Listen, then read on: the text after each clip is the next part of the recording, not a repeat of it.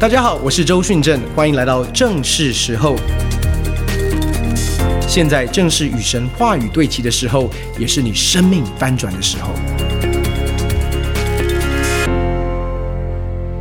今天我要分享呃我的信息之前呢，我要特别跟大家分享，就是去年其实当这个呃乌俄战争开始之后，教会特别有对乌克兰有不管是做人道救援的工作，或者是物资发放的工作，那其实我们的弟兄姐妹非常的热心，在这样的一个热呃在这样一个需要上面，去年我们。为了这个，其实整个教会奉献超过一千万，投注投入在这样一个事工的里面。那我想特别花一点时间跟大家也稍微介绍，也是报告这这样的一个。呃，我们这样的一个奉献，其实这一年到底这个钱去了哪里，做了什么？那其实今年啊，呃，呃，今年七月的时候，我有机会跟着我们匈牙利的团队一起去到乌克兰，那去拜访那个过去这一年多当中，我们一直连接在物资发放的一个当地的一个机构。这个机构非常非常的特别，它其实是当地的基督徒，乌克兰的基督徒，还有从外国来的宣教士。当战争一爆发的时候，他们就成立的一个团队，这个团队像是蚂蚁雄兵一样的一个网络，所以把他们可以把集结起来的物资，能够透过他们这个网络，其实带到前线。从一开始，甚至在军备都还不还没有备齐的时候，很多的时候，我们的我们所带来的一些的物资跟甚至是一些的资源，可以到最前线那些所需要的人当中，还有甚至是一些被占领的地区的那一些的家庭。所以我们的团队是从一开始每一个礼拜都进去，到现在是每一个月进去一次。他们非常非常的感动，因为他们跟我们分享说，其实很多的团队、很多的教会、很多的机构，一开始战争一开始的时候都有投入，可是他说持续投入、持续关心、持续帮助的，当时间拉得越来越长的时候，其实是越来越少的。所以他们非常的感谢我们，感谢台北灵粮堂持续在关心、持续在投注在他们的需要的里面。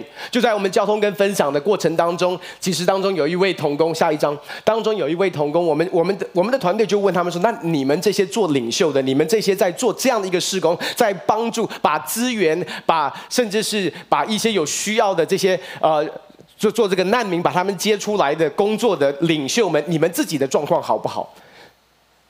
下一章，同工们，他们就直接的跟我们分享，他说我们的状况真的不好，为什么？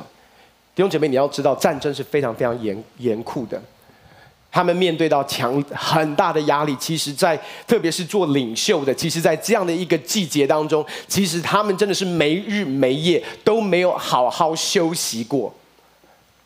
所以当他们开始这样的分享的时候，其实我们里面有一个渴望，我们渴望可以接待这些的人，在我们隔壁，在隔壁的这个这个匈牙利，其实他们特别是姐妹的领袖同工是可以来到匈牙利，他们都没有休息过，所以其实我们开始期待可以更深的来服侍这些的领袖，也在这样的一个季节当中，其实开始累积了信任感，所以他也邀请我们可以来服侍他们的孩童，可以服侍一些的寡妇们。但是就在我们要离开的时候，其实我们有一起的祷告的时间。我们就在祷告当中，我们匈牙利的牧师在祷告里面有一些先知性的领袖。当祷告出来的时候，我发现他们的一些的领袖同工就一直一直嚎啕大哭。后来他们跟我们分享，他说：“我们祷告出来的是他今天早晨在他灵修读经的时候，跟神在那边呐喊。为什么在那边呐喊？因为他们自己的至亲就在那个礼拜当中离开了，因为战乱的关系离开了。”所以他们自己也在那个挣扎的里面，可是神借着我们的团队，借着我们限制性的服侍，安慰摸着他们的心。而就在我们要离开的之前，他们问了一个很关键的一个问题。他说：“我们不明白一件事，为什么远在天边的台湾会这么关心我们在乌克兰的状况？”然后我笑着笑着就看着他们说：“因为可能有一天，台湾也需要你来关注我们。”这个时候，他们终于笑了。这个时候，终于他们笑了。他说：“你的幽默感我懂，我们一定会关注你们。”所以感谢神，神给我们这样的一个机会，给台北灵粮堂这样的一个机会。从战争开始之前到现在，我们持续的在关心他们，而且是用行动、用资源在他们当中来帮助他们。刚才在影片的里面，其实我们看见到，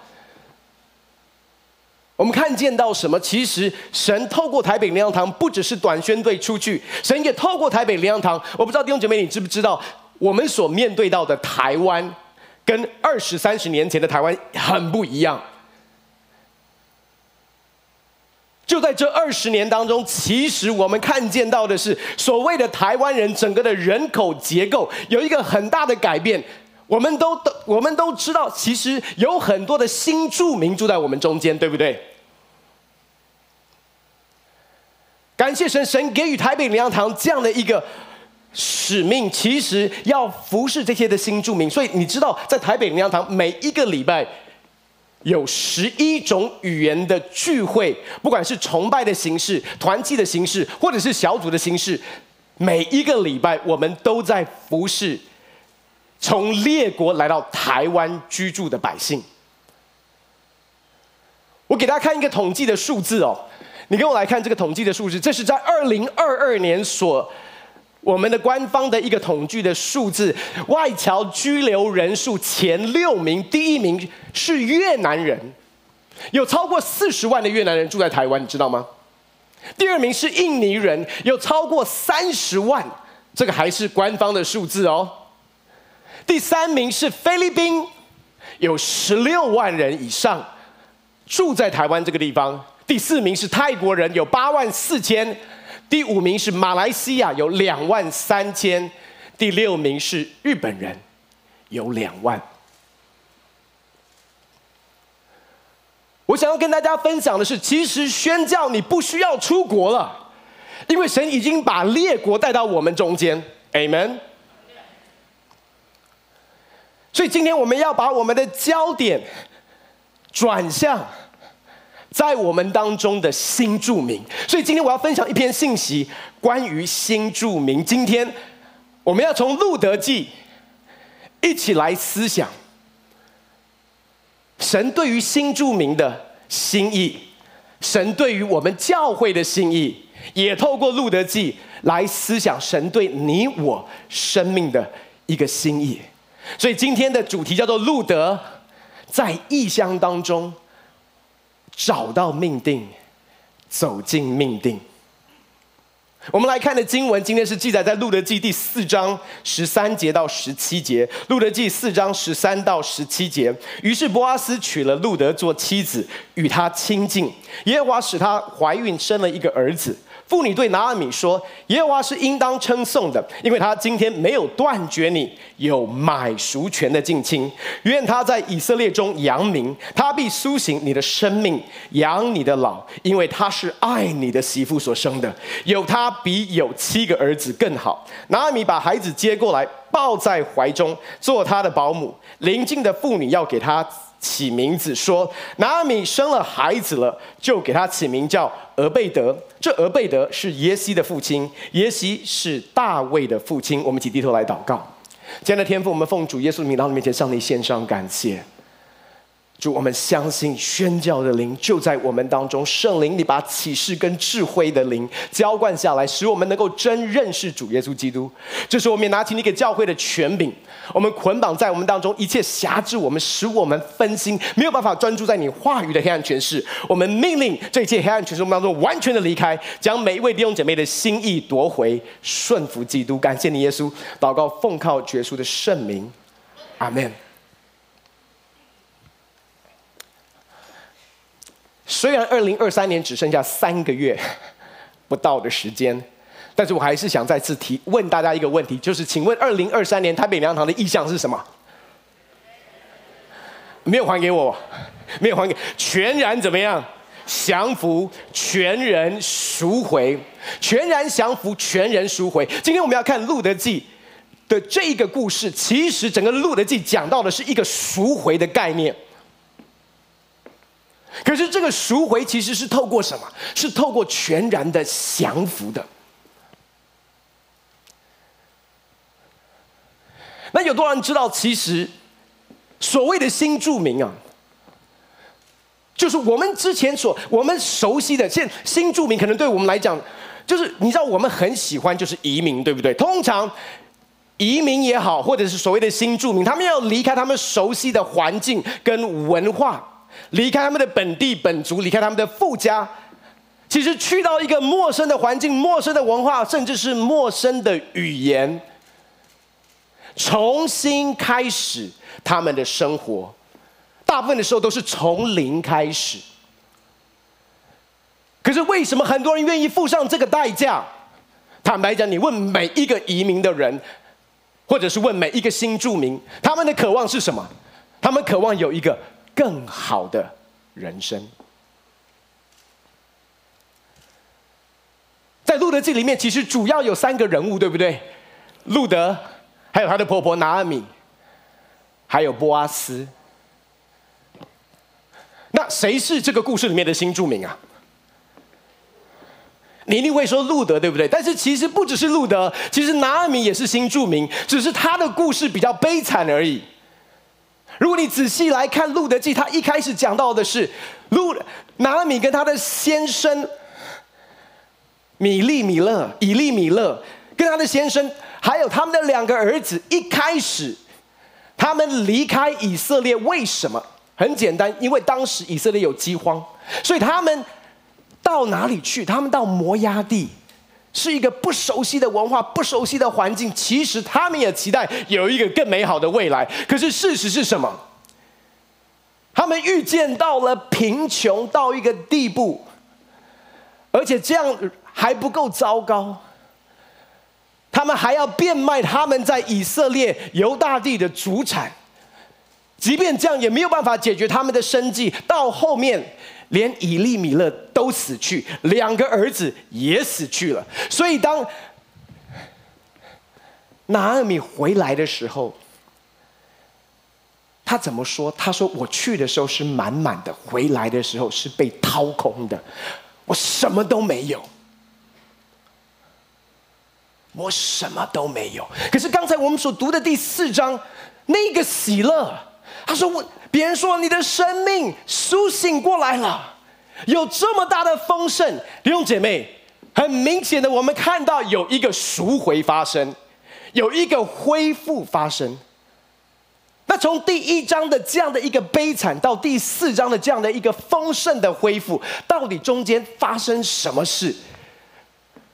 因为有一个赎回呀，这是我们今天主要要来看的。那到底发生什么事？就是在我们刚才所读的经文的里面，他说：“耶和华是应当称颂的，因为他今天没有断绝你有买赎权的近亲。什么叫做没有？什么叫做有买赎权的近亲？他在说的是，是整个事件的翻转，整个赎回，其实跟一位赎回者有关系。”在这里称为有赎买权的近亲。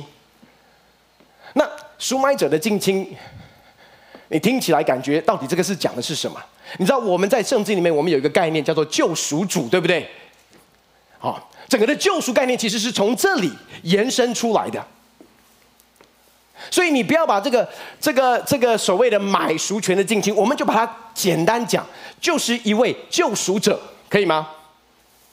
意思是说，他的生命被赎回，他一切经历翻转，是因为他遇见到了一位救赎者。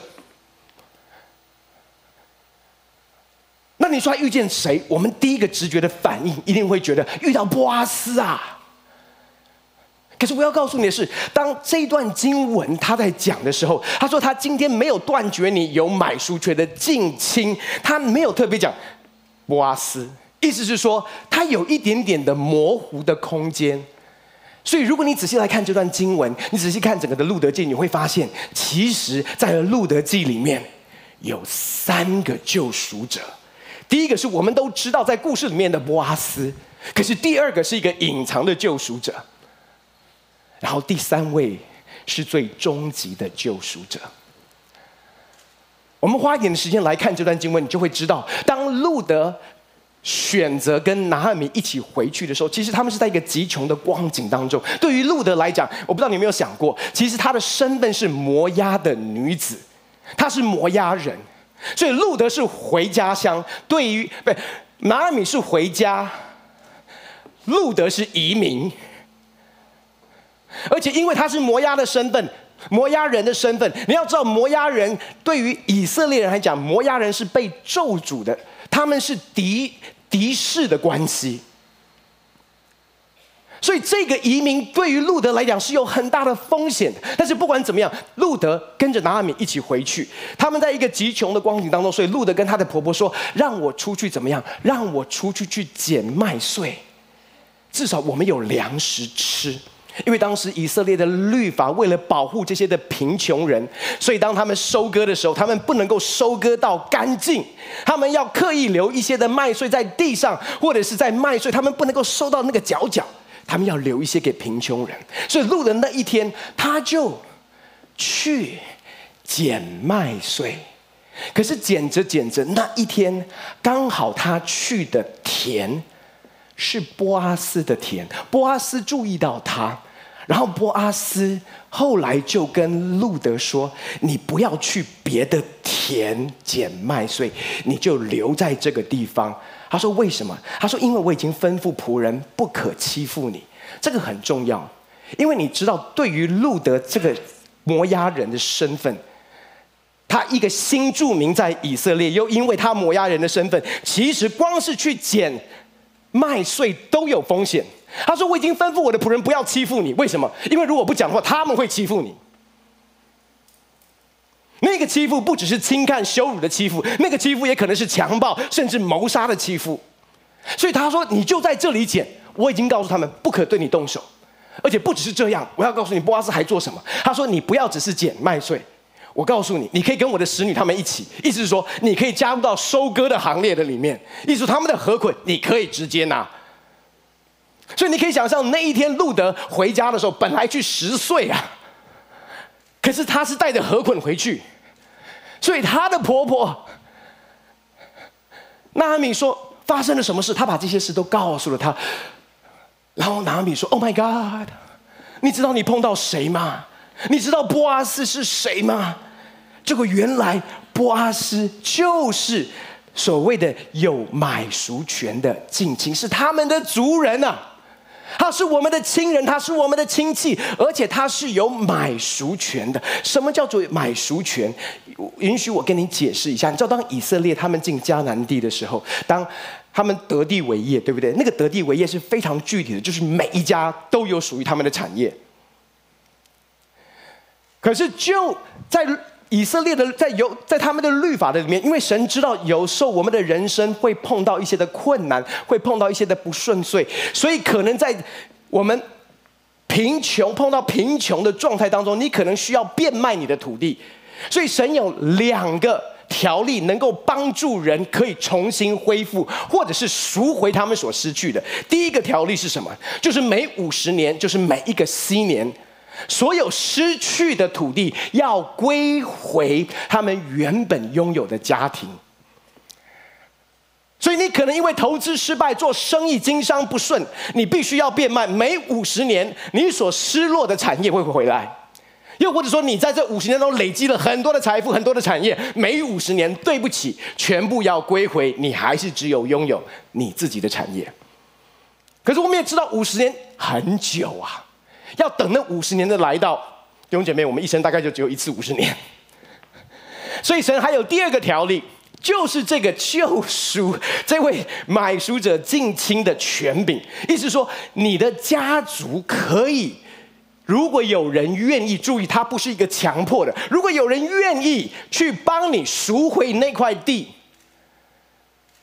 所以现在来了，问题来了，波阿斯他是一个大财主。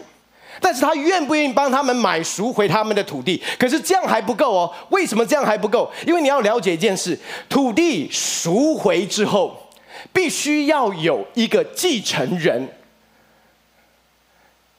可是你看到整个的，不管是拿俄米或者是路德，其实他们都是女子，需要有后裔呀，需要有后嗣才可以来继承。所以对于波阿斯来讲，这一个赎回代价就不是你我想象的，他只要愿意有这个财富的能力就可以赎回。为什么？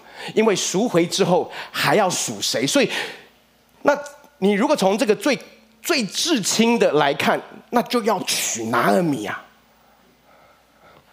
可是娶拿尔米没有办法解决这个问题，为什么？因为拿尔米年纪太大了，除非他有莎拉的莎拉的神机，不然没有办法生子。了解我的意思？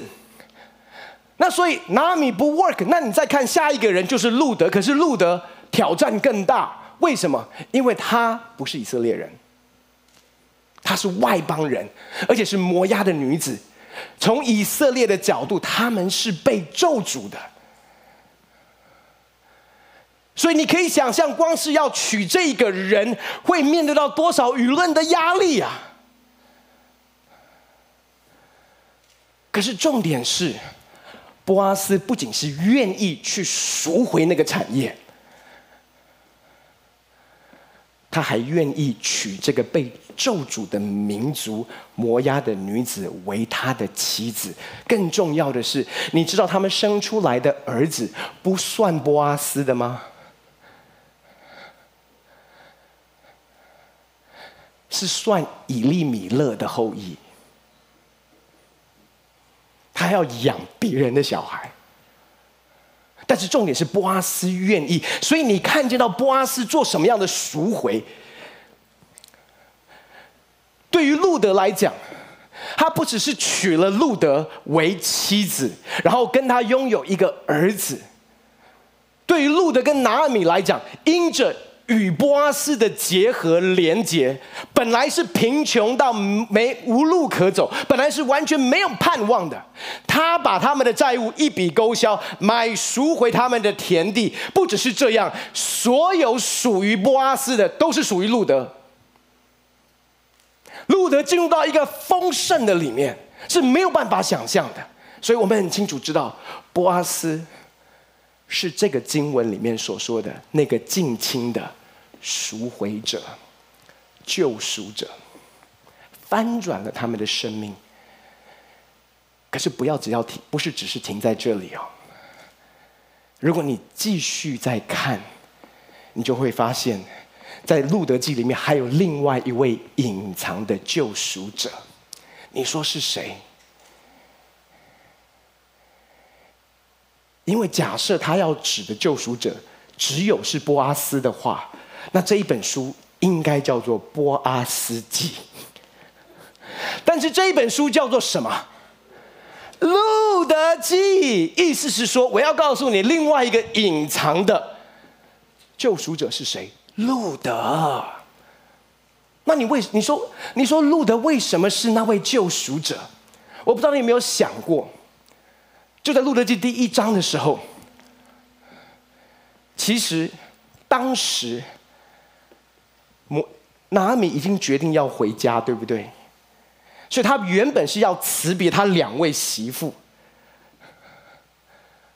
俄珥巴跟路德，所以他跟他们说：“你们就留在这里，我要回去了，不要跟着我。”可是路德说了一段话。其实这段话是我们很熟悉的经文。为什么很熟悉？因为在在婚礼的时候，每一次读经都会读到这一段话。路德记第一章十六到十七节，路德说：“不要催我回去，不跟随你。”然后接下来他对拿阿米说：“你往哪里去，我也往哪里去；你在哪里住宿，我也在那里住宿。你的国就是我的国，你的神就是我的神。你那通常呢，在婚礼就会结束在第十六节。”因为接下来可能在婚礼当中不是那么吉利，对不对？但是如果你要知道为什么他会做这个选择，你一定要往下看。他说：“你在哪里死，我也在那里死，也葬在那里。除非死能使你我相离，不然愿耶和华重重的降罚于我。”兄姐妹，你有没有想过，其实对于拿米来说，那是回家；可是对于路德来讲，那是一个移民，而且那个移民跟我们想象的移民不一样。我们说所有的移民或者是新住民，他们到一个新的地方，他们渴望是什么？一个更好的人生，a better life。可是为什么拿阿米要辞退他两位媳妇？因为拿阿米很清楚知道，这两位媳妇的 better life 绝对不会在以色列。他们的 better life 是留在摩押，为他们的家在那里，父母亲在那边，祖父母也在，熟悉的兄弟姐妹、亲戚都在这里。虽然人生有不幸，他们的丈夫死去，但是在这里，他们有重新开始的机会。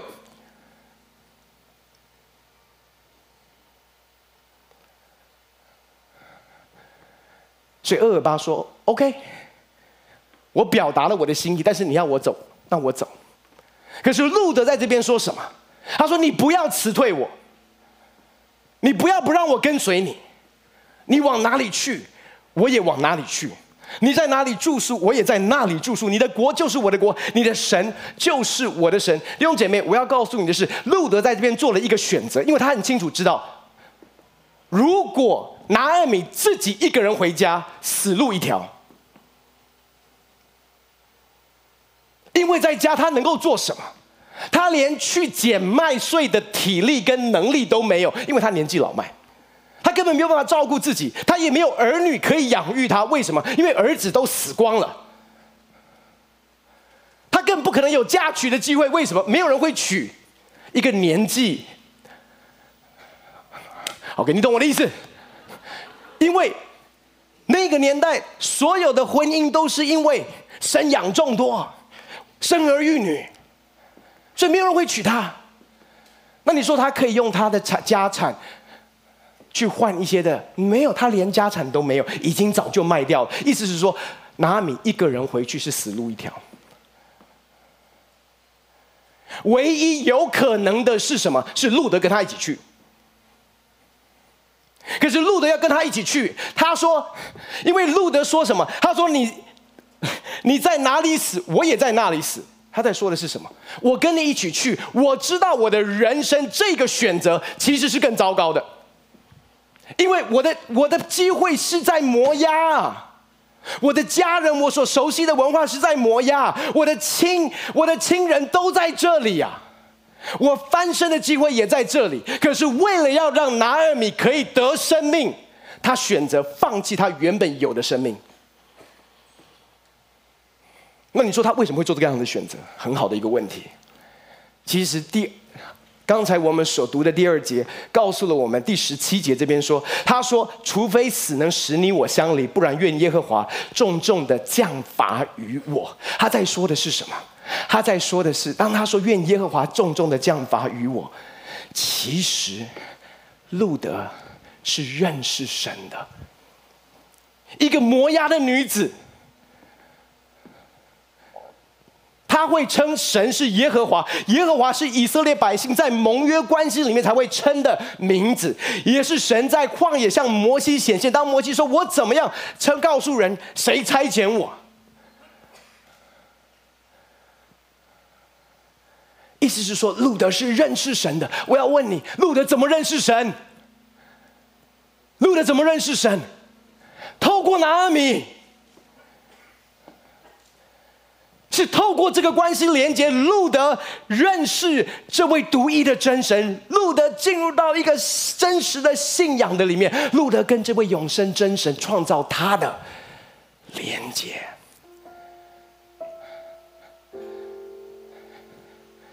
是他说：“我不要跟你分开，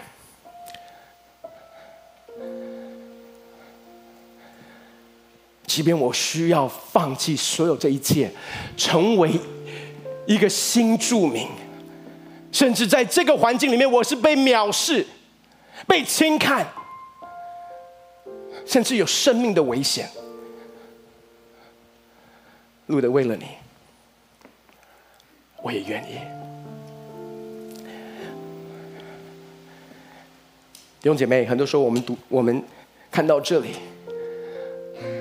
那你可能会说，那我们教会需要更多的像波阿斯一样的慷慨，一样的接纳，一样的成全，又或者是我们教会需要更多的像路德一样，愿意更多的牺牲，更多的奉献，更多的舍下。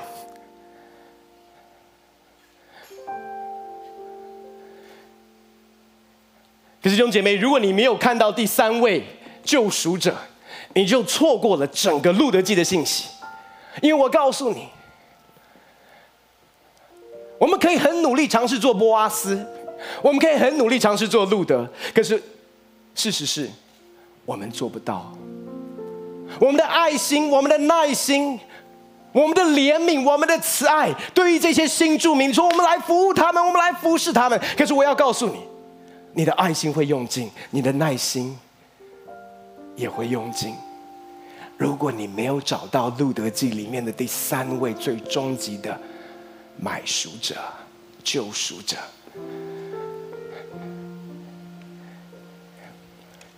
因为在整段经文里面，他说：“耶和华是应当称颂的。”第十三节，因为他今天没有断绝你有买赎权的近亲，愿他在以色列中。扬名。当他讲愿他在以色列中扬名，指的就已经不是波阿斯。为什么？因为波阿斯在以色列中早就扬名，大家都知道波阿斯这位财主，这位地主。所以他在讲的是一个未来要发生的，愿他在以色列中扬名，他必苏醒你的生命。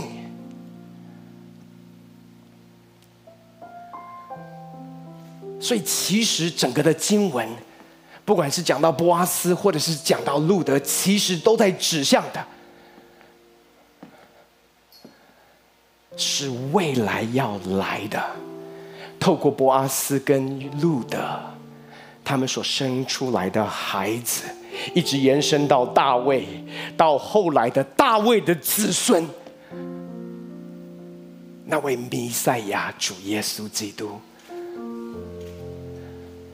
我们相信，我们所爱的这位主耶稣基督，就像波阿斯一样。我们在罪的债务的里面，他来到我们生命当中，他一笔勾销我们所有的债务，用他的爱拥抱我们，进入到与他亲密跟连结的关系当中。在这个亲密跟连结的里面。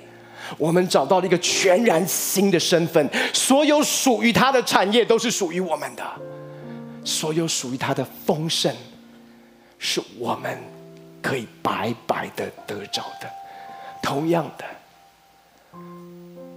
这位我们所爱的主耶稣基督，他就像路德一样，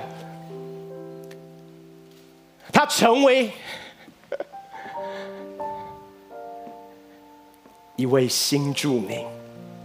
原本在天上的荣耀，与父神的连结跟合一的关系里面，他舍下这一切，降世为人，卑微的诞生在马槽的里面。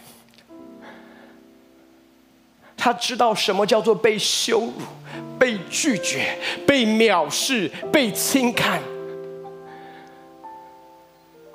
甚至为了让我们得着生命，他愿意牺牲他的生命。弟兄姐妹，波阿斯跟路德所讲的，其实都指向主耶稣基督。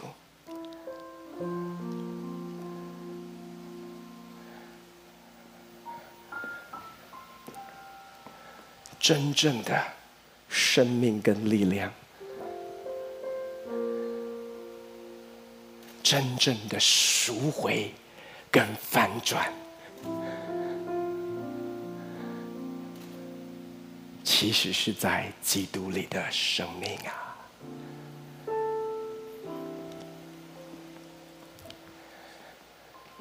接下来，我想邀请我们英语堂的牧者、国际牧区的牧者 Rudy 牧师。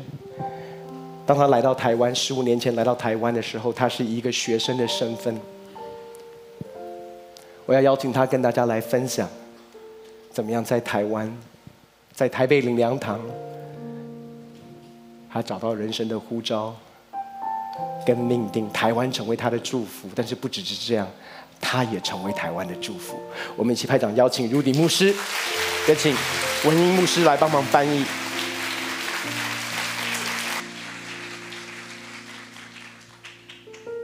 大家平安。I came 15 years ago to Taiwan. 我是十五年前来到台湾。To pursue my MBA as a student. 我那时候其实是来读企管，以 And 学 while I 生的 was 身份。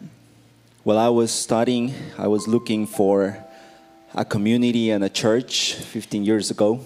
当我成为留学生来到这边，我就想我要来找一个教会的团契生活。 And I remember that my pastors back home told me about a church in Taipei named Bread of Life. 在我离开家乡之前，瓜地马拉的牧者他曾经跟我提过，在台湾可以找一个教会叫做 Bread of Life 灵粮堂。 One day after school, I passed by the church and I saw the name Bread of Life and I said, "Oh, this is the church that my pastors told me."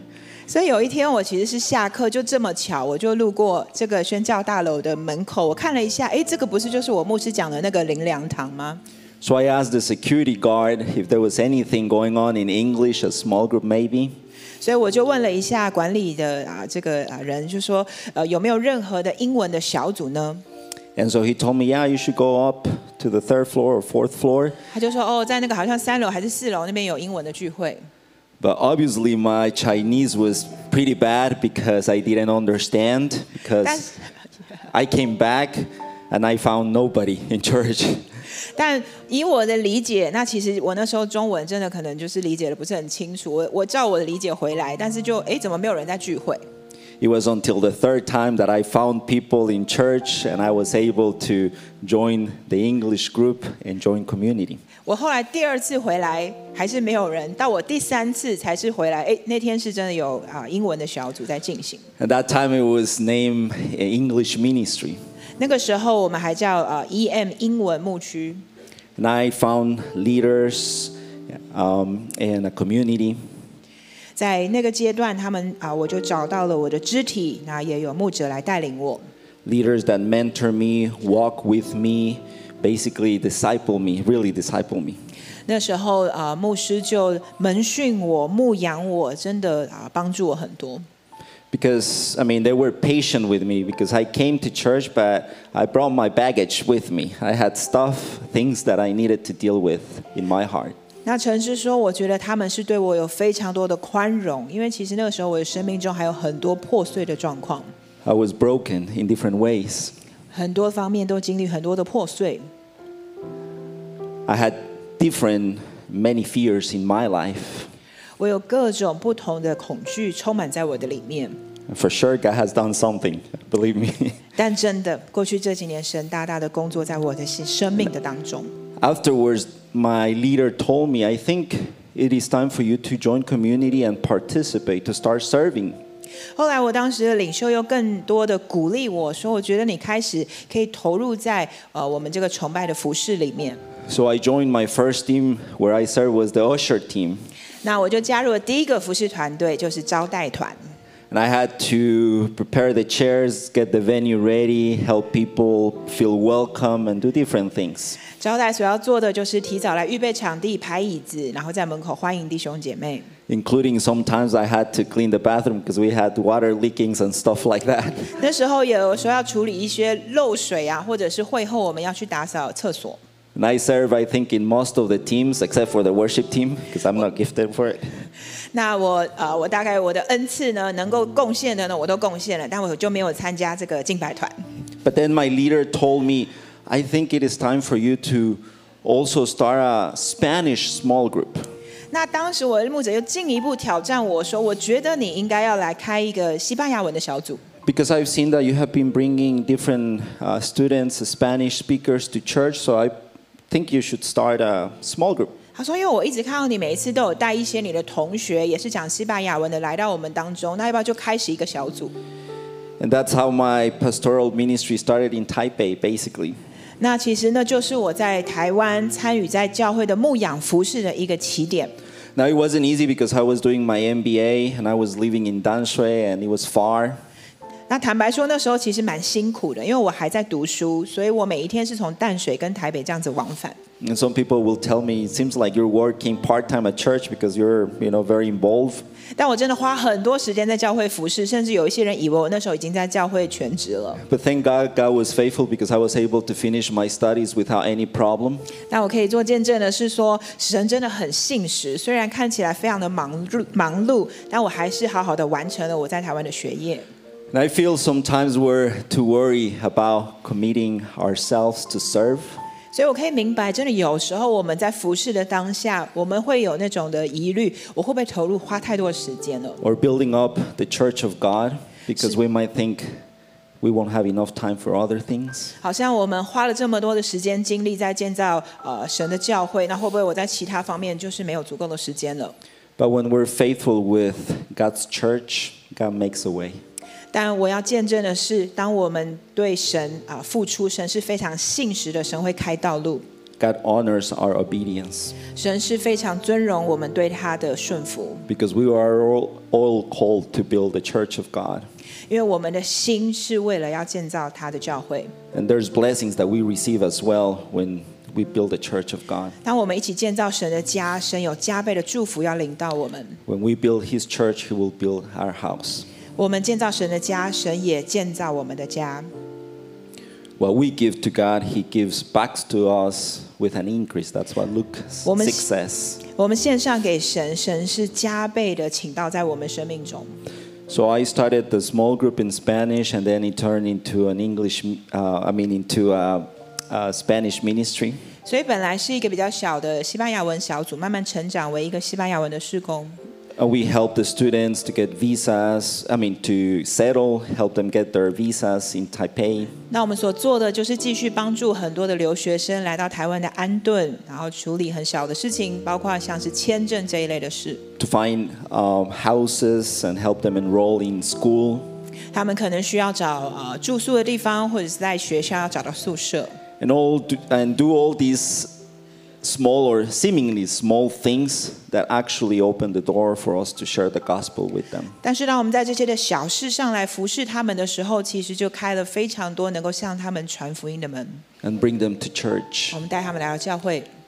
Basically, we're like Latinos are family oriented, so we just became a family for them in Taipei. 那不知道你们能不能够了解，其实像我们拉丁美洲的文化，我们是非常看重家庭的。所以当他们来到这边，我们就做他们的家人。 And then the pastors, my pastors, they invite me to be part of the staff at EM at that time.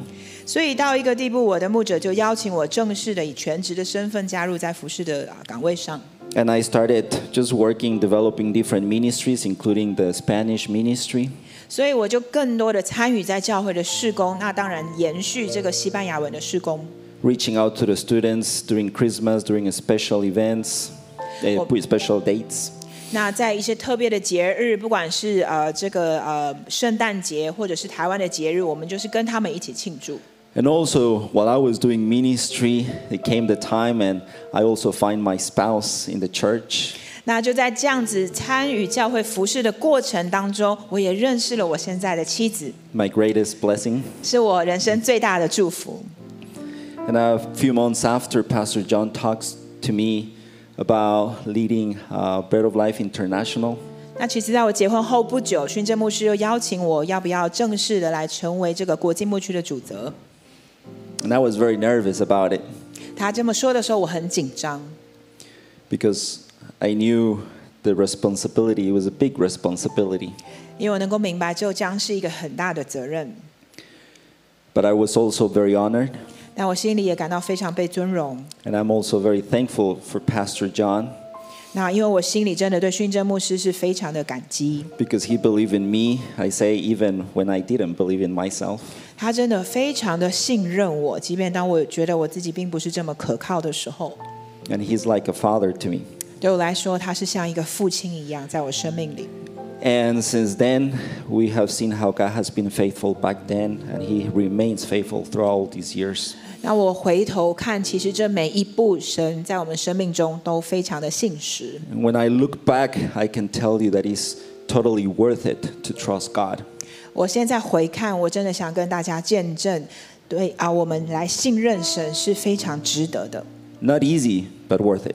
不是说很简单，但是是很值得的。 Because I thought I came to Taiwan only to do my studies, but actually, I found a spiritual family. 我当初真的单纯的以为我只是来台湾读书，但是神在这里为我预备了属灵的家。 I was able to build a church of God, also got open doors to Latin America. 我可以在这边建造 啊、呃、教会，甚至在这个过程里也开展了在拉丁美洲新的服事的机会。And my spouse as well. 还有，我也找着了我的啊爱人，我的妻子。So God remains faithful. 所以神真的很信实。Now it is a different season for me and my family. 那对我和我的家，我们将要进入一个新的季节。And we're going to be moving back to Guatemala to be established there. 明年我们将会全家搬回瓜地马拉，我们再一次在那里啊扎根。We felt God was calling us to be with my family back home after 15 years because they have gone through health challenges. 我十五年已经没有在我父母的身边，那他们也渐渐年老，他们的身体的状况需要我们更多能够就近的来照顾他们。But we have been blessed in this place and we will continue to be part of the Bread of Life family, extended family in Latin America. 但是我要说，在这里，神持续的祝福我们的这个路径不会停止，因为我们是要回到中南美，继续来延续这个家。神的祝福要彰显在那里。And we will be establishing Guatemala, and we will be doing ministry with Bread of Life, covering the different churches in Latin America. 我们会啊扎根在瓜地马拉，但是同时来兼顾呃台北灵粮堂在那边啊建立的三个分堂。 expanding the kingdom of God with my family serving in Latin America. So we ask for your prayers for our family. 所以我真的请教会可以为我和我的家庭来祷告，因为我回去要在那边也带着我的家人一起来投入，在那边继续扩展神的国、神的家在拉丁美洲。And I can say that Bread of Life has been really a family to us. 我真的要说，台北灵粮堂真的成为我们在台湾的家。Thank you. 我们把掌声要归给神，Amen，Amen。其实像 Rudy 牧师的故事，不是单一的故事。其实，在我们当中，有很多的同工牧者，也都是来到台湾，从一个学生开始做起。我们印尼牧区的美恩牧师来到台湾的时候，还不是基督徒。包括我们参与在我们儿童事工一个很重要的童工，当时他来到台湾，也都还不是基督徒。他不只是认识神，回应呼召，现在跟着我们一起建造荣耀的教会，一起来祝福这地。其实当我在思想的时候，在准备这篇信息，我就想起。几个礼拜前，我有一个同工，他去参加了一个宣教的年会，在当中他们有讨论关于台湾现在新著名的一个状况，所以他回来的时候就非常有责任的把他上的把他上的每一堂课做了一个摘要，然后有一些反思。其中一块他就特别问他的一个反思的问题是：台北灵粮堂有没有可能未来的主任牧师是一位新著名？那那天我就被很大的被挑战。我就开始思想，你知道，就在预备这篇信息的时候，主开始对我说：“其实新住民，新住民真的离我们很靠近啊！”我认识一个新住民，他五十三年前、五十四年前离开他熟悉的家乡、熟悉的家人。远道来到台湾，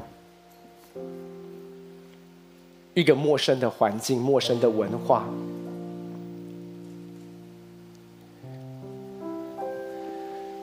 在这个地方，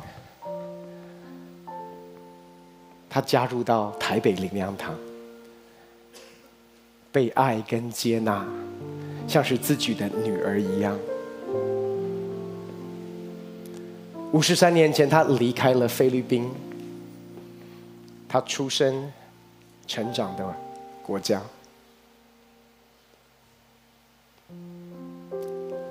我很熟的这位新住民，可能你也认识，同工们，你可能都忘记了周师母，其实是道地的菲律宾人，菲律宾华侨，连我都忘记了。我要回应那个同工是，台北灵粮堂曾经有一位新住民成为台北灵粮堂的主任师母，而今天台北灵粮堂的主任牧师是新住民的儿子。所以弟兄姐妹，这是在我们教会的 DNA 里面。这是为什么？你知道，当我看到我们教会在服侍这些新住民，就在准备这篇信息的时候，主，我说主，我明白，有这样的一个产业在我们的家里，没有一个教会像台北灵粮堂一样，有这么多语言的崇拜。你知道关键不是因为我们比其他的，我们是波阿斯，不是因为我们是路德。其实关键是我们遇见了波阿斯跟路德所指向的主耶稣基督，因为他为了我们的缘故，就像路德一样。离开他最熟悉的荣耀里，道成肉身来到我们中间，因为他像波阿斯一样，除去我们所有的债，买赎我们，拥抱我们，在那个亲密的关系里面，我们进入到他的丰盛生命里。这是台北灵粮堂的历史，是因为主耶稣的缘故。其实当我想到我的家人的时候，我就想，原来周师母是路德，那这样周牧师就不就是？